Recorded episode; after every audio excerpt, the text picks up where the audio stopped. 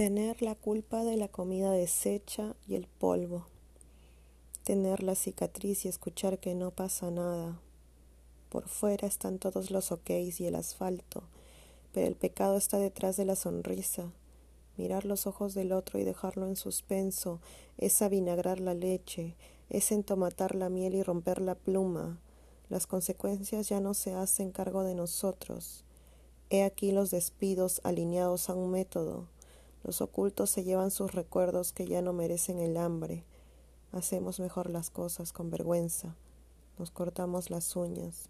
Suenan las puertas. Chillan las bisagras.